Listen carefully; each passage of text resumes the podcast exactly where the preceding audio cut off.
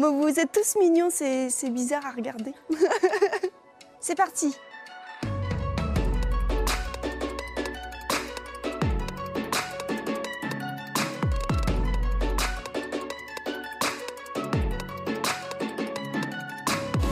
En grammaire, c'est une catégorie grammaticale qui euh, classe euh, des unités qui ne peuvent se ranger exclusivement ni dans le genre masculin ni dans le genre féminin.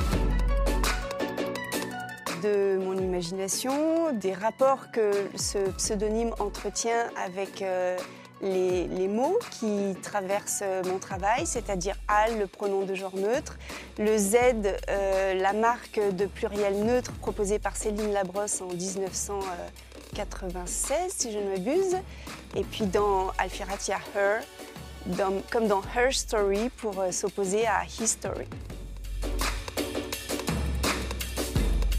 Je fais partie de ces personnes qui font le choix de ne pas choisir et qui sont donc de genre neutre. Donc vous pouvez euh, utiliser des marqueurs spécifiques du neutre si vous les connaissez. Sinon, en français standard, euh, la valeur du neutre sémantiquement est exprimée par le masculin.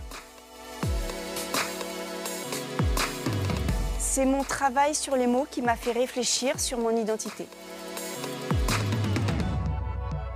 Je m'aventure rarement à prédire l'avenir, euh, c'est pas mon métier, mais je pense que si nous décloisonnons, si nous acceptons les personnes euh, dans leur désir d'être euh, non binaires, de ne pas choisir, elle en sortira peut-être plus de tolérance, mais peut-être également euh, ce qui ce qui accompagne toujours le progrès, d'immenses résistances.